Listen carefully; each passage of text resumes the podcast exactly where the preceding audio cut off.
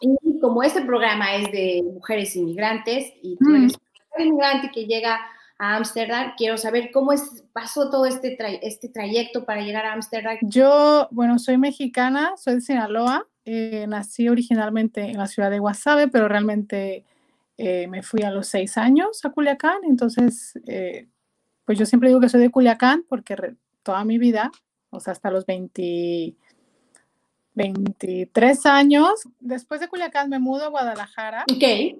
Vivo ahí tres años. Llego a Guadalajara y, trabajo en la, en la, estación de Guadalajara para Mexicana de Aviación. Cuando ese tiempo existía y era como la agencia más, eh, eh, pues la aerolínea más, más, más poderosa, más grande en ese más momento. Grande, claro. Entonces, y, después, y después me entró el granito por irme a Canadá porque pasó que, ¿qué fue? Como tres veranos atrás, en ese momento. Yo estaba todavía en la universidad, me fui a... No, mentiras, yo estaba en Guadalajara me fui a Montreal de vacaciones. Recuerdo que me fui con mi mejor amiga de vacaciones y, y, recuerdo que dije, yo quiero volver y quiero trabajar aquí para mi país. Eso fue lo que yo dije, ¿no?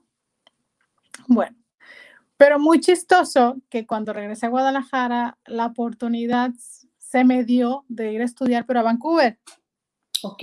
Entonces yo me fui a, a Vancouver a estudiar un diplomado en administración de negocios y luego lo seguí a hacer, hacer un posgrado en administración de negocios, business management. Y bueno, entonces ya me quedé ahí en Vancouver. Realmente pues lo estudié todo en Vancouver y, ahí conocí a mi esposo. Sí. Entonces, y bueno, empezamos a la relación y todo eso. Para entonces yo, yo estaba como que me regreso a México, no me regreso a México, pero luego dije, no, no me quiero regresar a México. Estaba muy contenta. Entonces, estar en Canadá en sí. Y justo yo tenía como ese anhelo de ir a Montreal, pero todavía no me animaba, como dije, bueno, después, después, y como que dejaba las cosas para después, ¿no? Y después llega mi marido y me dice, oye, eh, Viri, ¿qué te parece que nos vayamos a Montreal a vivir? Y yo dije, pues vamos.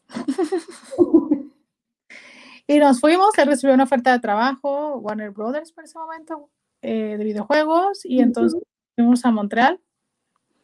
Entonces yo llegué a Montreal. Eh, para esto yo seguía haciendo un poco de, estudiando un poco, no terminé el posgrado, lo terminé acá en Montreal. Eh, y después de ahí empecé a trabajar en el Consejo de Promoción Turística de México en Montreal. Sí. Que estaba ubicado en la Plaza Ville-Marie, ya no existe, pero antes existía. Y entonces ahí es donde ya empecé como a laborar, ¿no? Y como a enfrentarme al mercado este quebecois, eh, a trabajar y demás. No sabía mucho francés. Entonces era bastante, bastante difícil también por el acento, porque claro, yo tomé unas clases en la universidad, pero pues nada que ver, aparte del francés de Francia y, y, pues nada que ver. Entonces sí, sí me costó bastante al principio y puedo decir que el poco francés o mucho que sé es porque lo aprendí trabajando ahí. ¿Cómo fue para ti este llegar y este recomenzar? En Montreal me la pasé muy bien. No tuve nunca ningún problema. ¿Qué? Eh, claro, no, no sabía francés, entonces tenía que aprender, pero la gente era muy... Cuando yo trabajé en el Consejo, en la Oficina de Turismo de, México, para hacerlo más abreviado, eh, claro, me hablaban por teléfono y todo era en francés y tacatá, pero la gente era como muy... O sea, yo le decía, ¿me puedes hablar más, más lento? Y me hablaban más lento, yo se entendía muy bien, o me mandaban un correo y lo entendía muy bien, porque pues, leer francés no es tan, tan, tan difícil. Y, y, bueno, entonces empecé a trabajar así, y sin problema alguno, ¿eh? Entonces, así es como empecé a aprender y, y la gente siempre súper linda conmigo. Nunca sufrí racismo, nunca sufrí nada. O sea, yo nunca me sentí como mejor me he podido sentir en Holanda, ¿sí? Como ciudadana de segunda, ¿sabes? Como la emigrante. Nunca me he sentido así. Nunca me sentí así en Canadá. O sea, ni en Vancouver ni en Montreal. Nunca. En cuanto al tema de hacer amigos, en Vancouver pese a que soy una persona de, muy extrovertida, me costó mucho, pero porque en Vancouver la personalidad del canadiense de British Columbia es muy cerrada y es muy fría.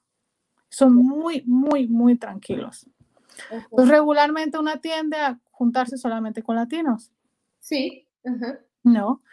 Y bueno, Montreal está lleno de latinos, es que no necesitas hacer mucho. Sí. ¿No? Entonces en Montreal, pues también como se fue muy fácil para mí hacer amigos. Y bueno, tengo estupendas amigas, tú sabes. Sí, claro. sin problema alguno. La verdad es que no, nunca tuve un problema. Ese es mi...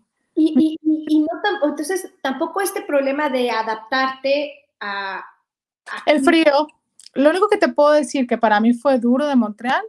Sí. El frío que me hizo dejarlo fue el frío. Estoy muy agradecida y siempre lo digo donde me paro, con Canadá en general, porque es un país divino, o sea, es un país que la gente te, te, te abraza, la gente no te... O sea, mi, mi experiencia propia, o sea, nunca me he sentido discriminada, todo lo contrario. Y, y, cuando emigras a un país tienes que tener en mente que tú vas a ir a adaptarte, no al revés. Exacto, sí, también. Vas a la casa de otro, no al revés. Entonces uno a veces, cada persona que emigra, que Dios de mi vida, o sea, que quiere que, ¿sabes? Poner casi su mini México ahí y así, pues no, no, señores, o sea, no es así la cosa.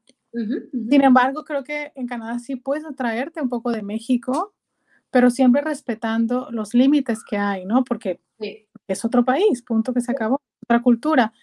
Entonces, pero creo que, que, en sí Canadá es muy abierta, creo que nos quieren mucho a los latinos, al menos esa es mi, mi experiencia. Y yo que andaba hablando de México por cada esquina ahí de donde había festival, donde yo estaba ahí, en los trade shows, yo estaba ahí eh, hablando de México.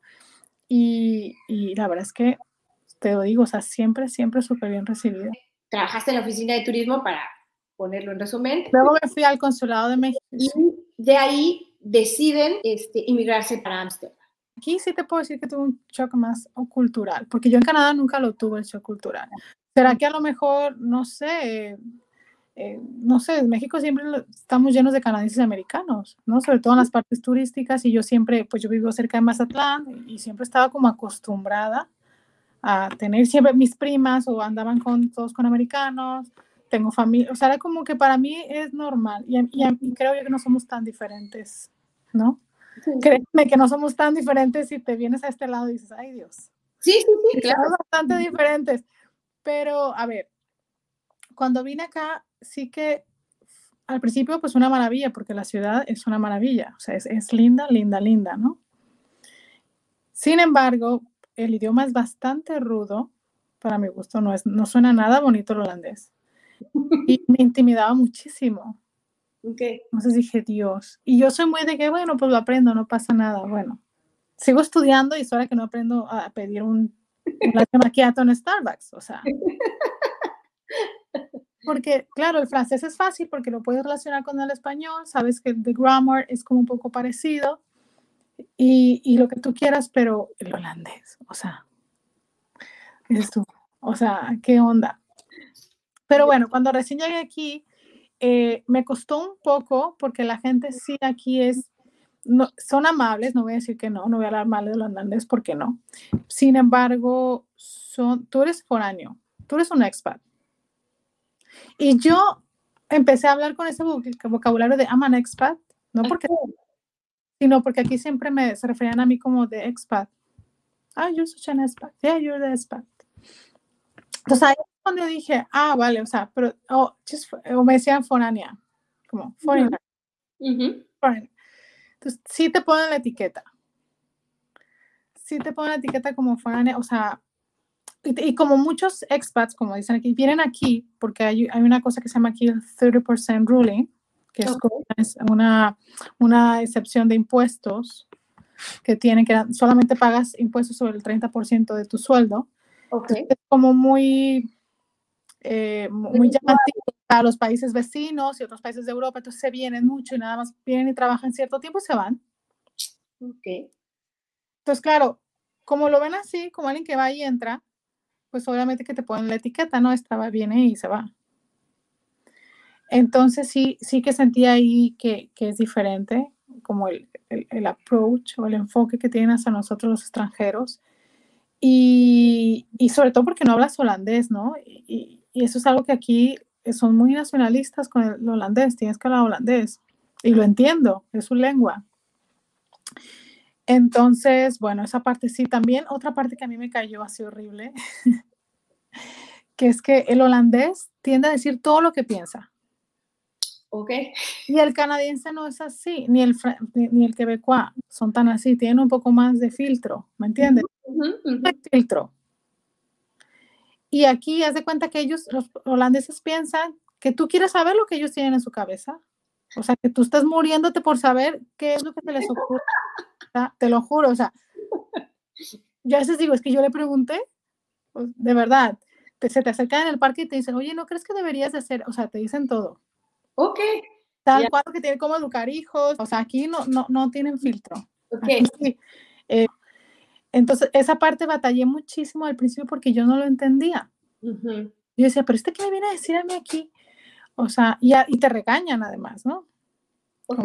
no seas, y te regañan, y aparte como el holandés suena espantoso, pues perdón, pero suena, no suena bonito, pues ellos mismos lo dicen, no, no sé yo, no suena muy bonito. Este, y yo, bueno, norteña, me ponía a pelearme con ellos también. Entonces, los primeros dos meses era una pelea por semana, no te estoy mintiendo. Una pelea las llevaba hasta contadas. A ver, ahora qué. Y ya me decían, ay, parqueaste mal tu bicicleta, eso no sé, pero no te lo dicen bien, ¿me entiendes? O es su manera de hablar. Entonces dice, oye, no, es que eso no va así, va así, tienes que poner bien la bicicleta. Además, como yo no hablo holandés, cambian al, al inglés y el inglés de ellos suena muy fuerte. Suena como que te dan órdenes y como es muy poco el vocabulario que tienen, suena como, eh, no sé, como, you have to do this, right this, like this.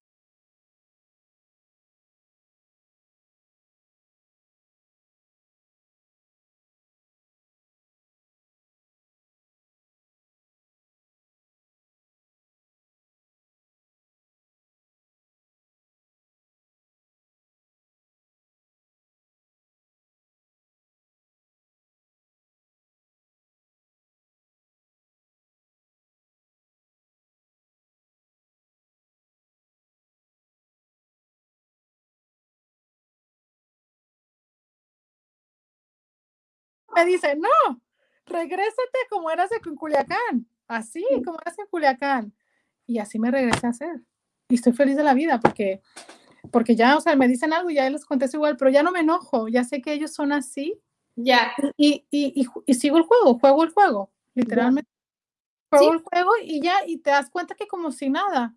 O sea, nadie se enoja, nada. Tranquilo, sí, sí. Yo lo que noto sí del holandés es que sí son así un poco retraídos, pero con sus amigos no. Tú sí los ves, de, escuchas que se, dan palmadas y todo. Y lo que veo también acá, que yo no veía mucho en Quebec, es que los abuelos holandeses son súper involucrados. Ah. Súper involucrados. El parque está lleno de abuelos cuidando a los hijos. Ya. Y tú los ves súper grandes a los abuelos y lidiando ahí con el bebecito. Sí, sí, sí, sí. Y, como en México, exactamente. Y son súper amables, son el típico abuelito que hablas con ellos en el parque y son súper lindos y felices de estar con su nieto. Eso es súper, súper usual aquí. Sí, Cosa que en Quebec era como, yo me tocaba ver mis amigas eh, quebecas que, que le tenían que hablar a la mamá que vivía media hora y la mamá, es que vivo media hora, como que era. También otra cosa que me choqueó un poco es que en, en tu cumpleaños tú llevas los regalos es la tradición, haz de cuenta que cada vez que cumplen años mis hijos, tengo que llevar un regalito a cada niño. Y cuando en la oficina alguien cumple años aquí, llevas tu pastel para todos, haz de cuenta, o les llevas ice cream para todos, o les llevas lo que tú quieras, empanadas para todos. O sea, tú es el que tienes que traer las cosas para festejarte, pues. Ok. Claro, porque el holandés es muy cuidadoso también con su dinero. Ah, por ejemplo, cuando un holandés te paga un café, latte macchiato, leche de almendra, eh, no sugar, lo que tú quieras, le tienes que devolver. Él espera que algún día tú le debes el latte macchiato, no sugar, o sea, igual. O sea, eso es muy holandés, que si te dan, no sé, te compran una botella de agua, tú luego le regresas otra botella de agua. Pues eso, que sea como igual. Otra cosa que, que, que he notado mucho en el holandés es que son muy alivianados en el tema de la crianza de los niños. O sea, tú en el parque nunca vas a escuchar ningún grito de ninguna mamá o vas a escuchar que, es más, las mamás están tomando todas café y ni siquiera voltean a ver a los hijos. O sea, solamente ahí están y se voltean y tacata y no hay, o sea, no hay más. Y, allá no hay problema de que el ruido, que se escuchó el ruido. Es fatal. Es, igual. Es igual que han sido más tolerantes, creo que lo que me ha tocado en, Quebec, pero sí que son iguales. Sí, eso es un tema, porque claro, aparte nosotros somos muy, para expresarnos también somos loud, o sea, somos, ah, la risa, claro. O sea, somos para hablar y todo. Sabes que es como la crianza, ¿no? Yo veo a los niños por aquí que son como animales afuera, ah, que son súper loud afuera, pero ellos los educan y les dicen, desde la escuela es igual, es la voz de adentro y la voz de afuera. Eh, le dice inside voice and outside voice. Y eso es lo que tiene. Entonces, desde niñitos les dicen, ok, inside voice, entonces en casa siempre se comportan más tranquilos porque saben que es inside. Y se le ponen un, picto, un visual. Esas son las mamás. Desde niñitos. Y entonces ya saben que afuera se pueden desbocar en el parque, este, como caballos, pero dentro de casa hay un edificio, un restaurante, todo lo que sea dentro es inside voice. ¿Ha sido complicado, podría decir, el adaptarte a, eh, en Holanda? Yo creo que sí. Sí. Yo creo que sí porque eh, también, bueno, como veo mi título, ¿verdad? Tengo eh, niño con autismo. Entonces, claro, pero es, ¿sabes? Una es, sus hijos son parte de una y parte de la experiencia que uno vive y en mi experiencia en Canadá siempre fue muy satisfactoria. O sea, Carlos siempre fue un niño muy amado, muy incluido en Montreal este, los profesores me decían, me muero de ganas por trabajar con Carlos. ¿Me entiendes? Es a ese nivel. Sí, sí, sí. Entonces, vengo a un país donde el tema de las necesidades especiales también lo llevan de manera muy diferente. Sí. Eh, y entonces sí me, me, costó bastante. Y me costó bastante, por ejemplo, Carlos, en el tema de Carlos, por ejemplo, a él no se le nota, mucha gente no lo nota que él tiene autismo, o sea, él va al parque, juega al parque como cualquier otro niño.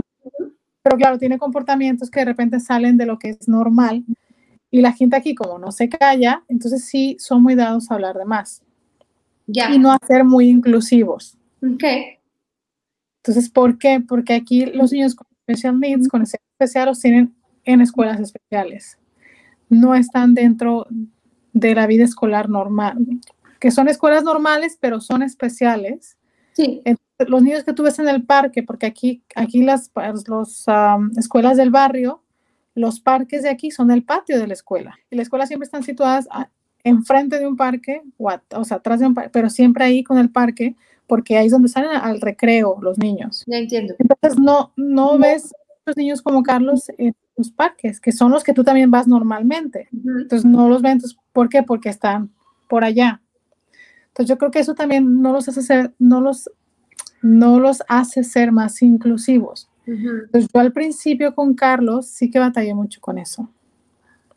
Ya. Entonces, entonces me, me, costaba mucho integrarme porque, claro, en Canadá la gente es tan inclusiva, los niños como Carlos, eh, el, nivel de autismo de Carlos, eh, van a la escuela normal en Canadá.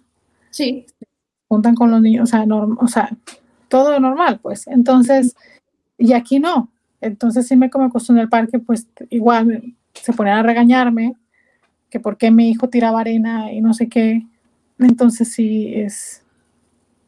es, esa parte ha sido... esa parte me costó mucho, me costó mucho que el idioma otra vez, socialmente. Claro, me, mandaban una, una, trabajadora social que según yo pedía que hablar inglés, me mandaban a una que sí, yo hablo inglés y nomás sabía decir su nombre en inglés ya. Entonces, para explicarme en cuanto a la cuestión sobre todo de mi hijo, de los niños, escuelas, ayudas, yo qué sé, lo que había aquí que, se, que, pudiéramos, eh, pues que pudiéramos tomar como ayuda para Carlos, eh, pues me quedaba siempre igual, decía, pero ¿esto qué es? Pido a alguien con el que me hablan, sí, y luego volví a hablar y me decían, sí, ya habla inglés, habla muy bien, y yo, pero, o sea, ¿es de verdad? Entonces me, me cuesta hasta la fecha, hasta la fecha me han cambiado tres veces de trabajadora social, y me cuesta mucho comunicarme con ella en inglés. ¿Cuánto tiempo llevas allá? Dos años y medio. Dos años y medio, sí. sí, sí, Entonces sí que me, ha costado bastante esa parte. Eh, pero a nivel social en general, yo te puedo decir que tengo tres amigas muy cercanas, y, pero o sea, son muy cercanas. Y todas son de diferentes nacionalidades y y así. O sea, pero sí que no es tan fácil, también es un poco como, yo diría que Montreal es mucho más fácil porque está lleno de latinos. En general, Canadá es mucho más multicultural que, que Holanda, es una realidad. Y eso, Pero además de eso, por la cercanía con Latinoamérica, pues está lleno de latinoamericanos, es tan fácil conectar con ellos que al final te, te, te, vuelves de varios amigos, al menos fue mi caso, latinos, pues, que tienen como también ese, sabes, que compartimos esa, esa esencia de, de, de, calurosa, como dices tú, entonces es mucho más fácil sobrellevar las cosas en Montreal, pero aquí, aquí no es así. Aquí de mis tres amigas nada más una es latina. Ok. Entonces, claro, no es tan fácil, como otra vez no hablo holandés. Si hablar holandés quizá fuera más fácil, porque para ellos implica holandés tener que hablar en inglés para socializar conmigo. Sí. Y yo vivo en un barrio más holandés, porque hay barrios, ¿no? Sí. son multiculturales, pues no, yo me vine a meter en un barrio que es meramente holandés. Pues, ¿Decidiste así por alguna razón? Pues porque dije, no, a ver, inmersión, inmersión, no, ni otra cosa, ni otra cosa. O sea, vino Holanda, vino Holanda. Yo, ¿Es algo que sugerirías si alguien quiere emigrar? Si se quiere meter, meter, si viene de paso, de paso le diría, pues igual que, que sí, que no pasa nada. O sea, al final, ¿qué te digo? Yo, yo no me arrepiento. Realmente yo no me arrepiento porque quería vivir la experiencia en Holanda y esto es lo que es. Sí. ¿Me explico? Y, y no sé, o sea, yo la verdad es que no, no, no, no me arrepiento de haber. Y además donde vivo es, es, muy bonito, o sea, me gustaba mucho porque es muy de familias, sí. está lleno de familias, este, es súper bonito, todos, o sea, las escuelas son de las mejores escuelas del distrito, entonces, eh, sí, sí, sí lo recomendaría. Sí, sí, sí, sí. Ok, y a nivel profesional, eh, ¿has podido hacer algo? Es duro, es duro. O sea, a nivel profesional, aquí, aquí te puedo decir que se vive, no lo dicen, uh, o sea, no lo dicen, que lo escriban por ahí, pero eres un poquito como, yo por ejemplo tengo que decir que soy canadiense para que me, me llamen entrevistas. Ok, o sea, si digo que soy mexicana, uh -huh. sí, sí, sí, porque uh -huh. si digo que soy mexicana, nadie me va a hablar. Uh -huh. Esa es la realidad. ¿Por qué? Porque el holandés no sabe de la ética laboral que tenemos en México. O sea, no sabe si voy a con el poncho y el rebozo y el tequila. O sea, no sabe nada de México. Sí. Entonces no saben qué, con qué ética nos manejamos, si le voy a llegar tardísimo o no, o mañana, como dicen ellos, o sea, de broma. Entonces, no lo saben. Entonces lo que yo hago es poner que soy canadiense y así tengo más oportunidades de que me hablen y estén interesados y, y en mí, porque ya saben pues, que la ética canadiense, ética canadiense pues, no es tan diferente a ellos. Entonces, y ya luego una vez en la llamada ya les digo, no, también soy mexicana y hablo español, ¿no? Digo, ya lo saben mi currículum, pero les digo, ay, también soy mexicana, pero no voy. No vas, ajá. Mexicana, no, porque desgraciadamente pues así es. Digo, me pongo canadiense mexicana, pero primero canadiense mexicana. Sí, sí, sí, sí, sí, sí.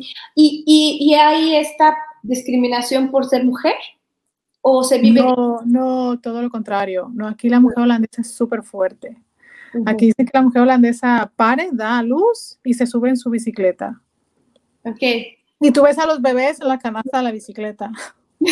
es real, es real. O sea, es que, no, no. Y luego las bicicletas que traen aquí, que son las que tengo yo, pero la mía es eléctrica porque no puedo, eh, son de, de cargo, ¿sabes? Esas bicicletas holandesas y tú las ves y andan ahí con cuatro niños, no sé qué, y, y sin ser eléctrica. O sea, son mujeres muy aguerridas y, muy sí, y no, y aquí todo es 50-50. Y, y, y, y, el sueldo y, en todo, en igualdad, todo es 50-50, todo, todo. Aquí no hay ninguna, ninguna diferencia. O sea, es algo... Y entonces la crianza de los hijos nada. El papá entra parejo. Y nada esto del lenguaje latino, de es que él me ayuda, no, no. Ni de broma, o sea, jamás él me ayuda, no lo entienden esto que decimos los mexicanos, es que me ayudó a cuidar a sus hijos. o sea, no, o sea, es algo que, que ellos no, no lo entienden, no está en su cassette, o sea, no. no. Vi en tu currículum que te, que, que te hiciste coach, ¿no? Sí, es lo que te iba a decir. Yo trabajé como coach en Montreal y trabajé coach en Montreal, aquí también en Amsterdam el primer año. Uh -huh. Pero luego se me hizo un poco complicado por el tema horario y por el tema de Carlos. porque es cuando yo ya estaba así como que me lo habían cambiado, no lo había puesto, entonces todo estaba muy a flor de piel, Carlos, Carlos estaba muy descontrolado, para mí era demasiado, entonces yo no podía dar lo que no tenía. Claro, claro. Entonces yo decidí como un step por un momento y, y, entonces fue lo que hice. Difícil me ha sido dificilísimo porque yo soy una persona que a mí me gusta tener mi vida profesional también. Soy mejor madre cuando tengo vida profesional. Sí. Cuando hago yo lo mío. Cuando yo no tengo tiempo para hacer lo mío, no soy nada buena mamá. Entonces, sí, entonces soy mejor persona cuando logro hacer mis cosas. Entonces ha sido bastante difícil y retador, la verdad. ¿Y de ahí nace esta parte de, de, tu canal? Pues yo creo que lo decido por Carlos, ¿no? O sea, mi hijo, todo es él, se trata de él y por él. Todo es alrededor de él, o sea, el tratar de educar a la gente eh, sobre el tema de autismo es por él, para niños como él. El tratar de concientizar un poco, de buscar la empatía de la gente, de informar sobre lo que es el autismo es por él. Y para que niños como él, pues no, no pasen por a lo mejor lo que hemos pasado, lo que te decía en el parque, ¿no? Que de repente hemos pasado, o el rechazo de la gente, o, o, los ojos que, que metían en el supermercado de que, ay, mira, qué niño tan berrinchudo, ¿sabes? Sí. y demás. Entonces yo, no sé, como que me las, me las vi muy duras con ese tema y dije, a ver, hay algo que tengo que hacer. Tengo que abrir mi boca y hablar del tema, porque esto no puede seguir pasando, ¿no? Que, que yo no voy a cambiar el mundo, soy solo una persona, lo tengo claro, pero sí puedo hacer algo por mi, hijo, ¿me entiendes? Y por ayudar a tantos niños como mi hijo. Entonces, y poder decir eso, pues mira, se traté de hacer esto, ¿no? Como me estaba cuestionando también si mi hijo, justo me estaba diciendo un amigo, o sea, una amiga me decía que él es muy preocupado por el medio ambiente y me decía, es que cuando tu hijo te pregunte, mamá, ¿qué has hecho por el medio ambiente? ¿Qué le vas a contestar? ¿No? Y me, me, me estaba haciendo esa pregunta sobre el medio ambiente, pero también me la estaba haciendo y me la hice sobre el tema de Carlos, sobre el autismo. Entonces, es por eso que nace, que nace autismo. Además, que yo creo que también una parte muy importante es que es mi propia catarsis, ¿no? Exacto. Que hablar del tema a mí me ayuda muchísimo también. Eh, psicológicamente y de todo, espiritualmente, o sea, me ayuda muchísimo poderlo sacar de mi ronco pecho y, y, hablarlo, o sea, sí, sí. Y integrar a un niño con autismo en la sociedad cosa que... Y, y emigrantes, que no hablaba el idioma. Además. Que mi hijo no hablaba. En, la escuela, la, ¿en qué idioma lo está tomando? Holandés. Holandés, ok. Ya. Pero claro, él venía con el tema del francés, inglés y español, ¿no? Entonces acá ese holandés le costó muchísimo. Muchísimo al punto que él no quería ir, que estaba en una esquina viendo hacia la pared todo el día, o sea, no entendía nada. ¿Cuántos años tiene Carlos? Seis. ¿Tres? Seis.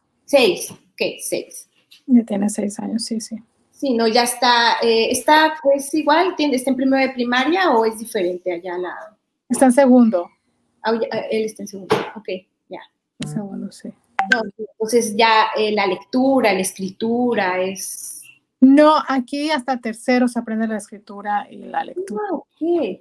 Aquí es, es muy diferente, es, eh, es como que a los niños los dejan muchísimo jugar y son, nunca hay tarea casi en las escuelas aquí. Casi no se usa el tema de la tarea, son escuelas muy, muy libres.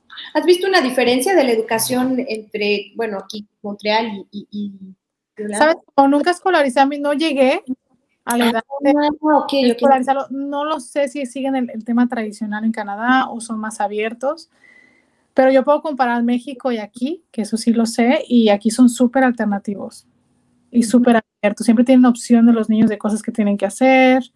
Eh, no es como así, así. Eh, te digo, o sea, los primeros dos años es de jugar, meramente de experimentar. Y, así, no aprenden nada de leer. Y, a mí al principio era como que no, ¿por qué no sabe leer ya el niño? ¿No? Porque no, y el niño ya quiere. Y me dicen, no, tienes que esperar hasta tercer grado. Y que los papás son súper involucrados aquí. Yo lo veo que son, que se meten duro en la crianza, mucho y que son súper, pues, están de los, o sea, de participar en la escuela siempre, en todas las juntas, son muy, muy metidos, muy, muy metidos. ¿Hablas de, de, papá. Los, los dos, los dos. Son, se, se, toman muy en serio, en verdad, el tema de... Del estudio. Sí. Ya. Y, y, volviendo a tu canal, cuéntame un poquito más cuánto, eh, no sé, cuándo lo iniciaste, este, de qué va, de qué se trata un poco. Bueno, ya me dijiste que obviamente nace por la necesidad de poder informar más y, y tú también de exteriorizar lo que es el autismo y de lo que estás viviendo, ¿no?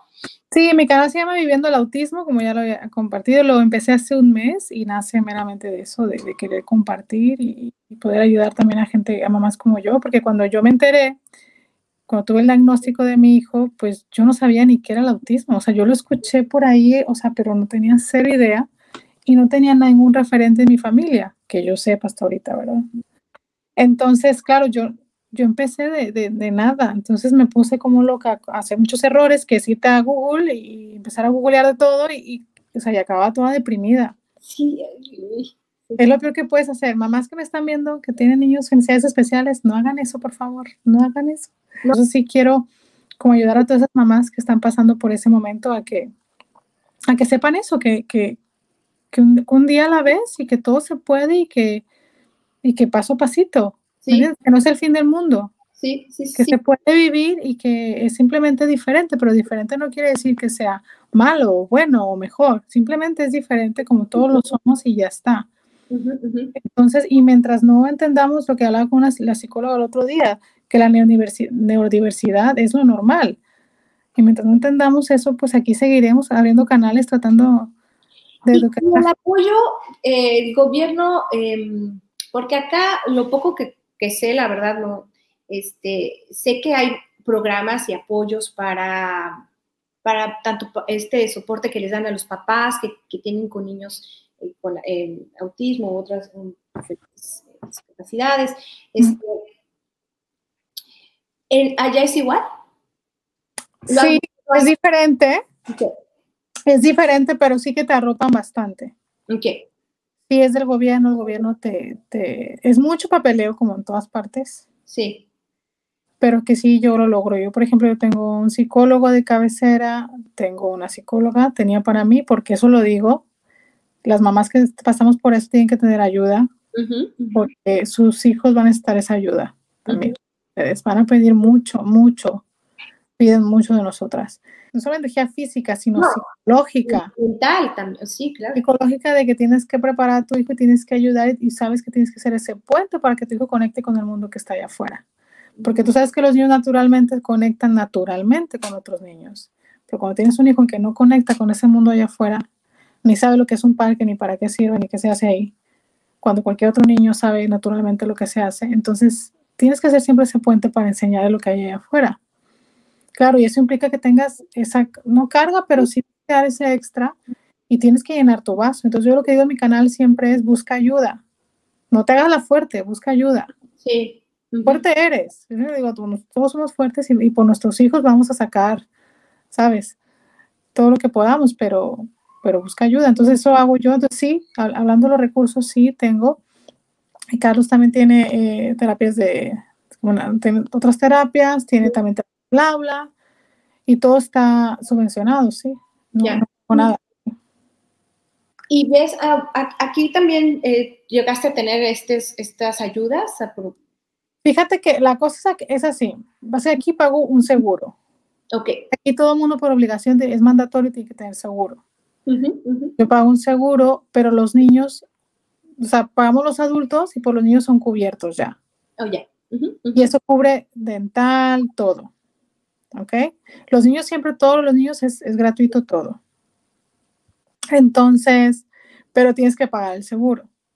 Ya. En el caso de Quebec, a mí me tocaba que para poner, tener, tuve que pagar yo la terapeuta del habla porque de aquí ni se sabe la lista de espera uh -huh.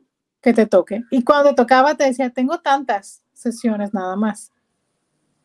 O sea, no había así como una amplia extensión de sesiones. Carlos sigue y seguirá en, en terapia del habla.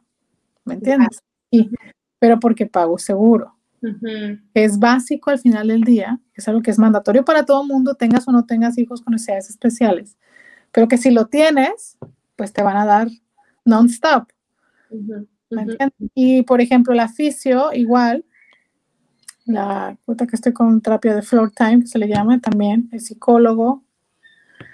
Eso es, eso es el psicólogo viene de dinero de la alcaldía y son se maneja diferente a la hora de, del presupuesto, de dónde sale, porque ese es el asunto, de dónde sale, ¿no? Cada cosa. Pero sí que en Quebec me tocó que la psicóloga sí era gratuita, muy buena la psicóloga, pero a la hora de la terapeuta del habla me costaba un poco. O sea, tuve que esperar muchísimo que al final agarré otra y empecé a pagar. Sí. Y sí, o sea, lo, que pasa en Quebec es que la lista de espera es la que te, te mata. Sí. Y con estos niños tienes que actuar oportunamente y tempranamente para que realmente tenga un impacto en su vida. Entonces, aquí espera la lista de espera. Sí, yo, imagínate, Carlos, me puse en la lista de espera cuando tenía tres años y medio para tener el diagnóstico, ¿no? Sí. Ok, llegué aquí, llegué aquí todavía y aquí me hablaron y me dijeron, oye, ¿quieres pasar a, a sacar el diagnóstico a ver si, ¿qué es? Si es autismo o otra cosa? Y yo así, estoy en, Holanda, o sea. ya, Imagínate.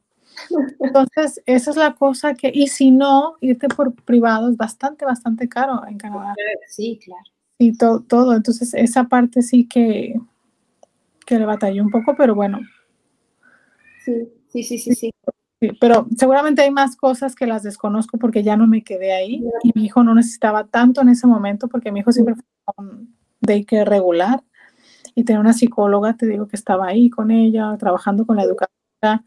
Entonces, como que, y la del habla que yo pagaba, entonces en ese momento era más que suficiente. No, aquí la verdad es que hoy en día te puedo decir que estamos muy bien y que la escuela donde va Carlos, pese a que no va donde van todos los niños, que son niños que se llama Cluster 4, que quiere decir que son niños de, con temas de comportamiento, niños que tienen temas de agresividad, este, y, y, también los meten ahí, o sea, hay de todo, todo, de todo. Eh, estoy muy contenta porque justo tiene como la ayuda, la sensibilidad, o sea, la gente está muy trabajando. Mi hijo está muy bien, no me puedo quejar. O sea, es muy diferente de lo que me hubiera gustado y siento que me tengo que mover aquí porque quiero que esté en un país más inclusivo, donde vaya con otros niños, porque claro, quiero que esté con otros niños en la misma escuela. Y no sé si aquí va a pasar. Sí. Entonces justo estoy esperando que me digan en febrero tendré otra cita con la maestra y con el grupo de, psicólogos, porque claro, él va a una escuela especial donde están todos los especialistas en el mismo centro, en la misma escuela. Ok. se hace como un foro, unas de cuenta, y se hace, entre todos deciden si sí o no va a escuela normal. Ok, ya. O sea, es muy abrupto. Ellos deciden por ti, tú no decides. Y a mí eso se me hace muy fuerte. Entonces, en febrero quedan a hablar conmigo. Y bueno, si no es así, yo me voy casa. Claro, claro, porque estoy muy contenta por ahora porque sé que, que, se ha beneficiado bien Carlos. Al principio tenía mis, mis sabes, mis prejuicios, mi, lo que tú quieras, pero me he ido educando al tema, he visto lo que han hecho con Carlos y me encanta. Sin embargo, creo que ahora, hoy en día, mi hijo, lo que veo mi hijo es que ya está listo, pues.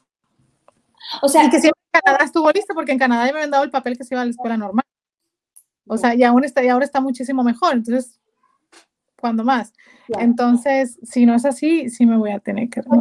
Para que pueda ir a una escuela normal. Sí, porque así es el mundo. Y él tendría un, un, un, em, un profesor.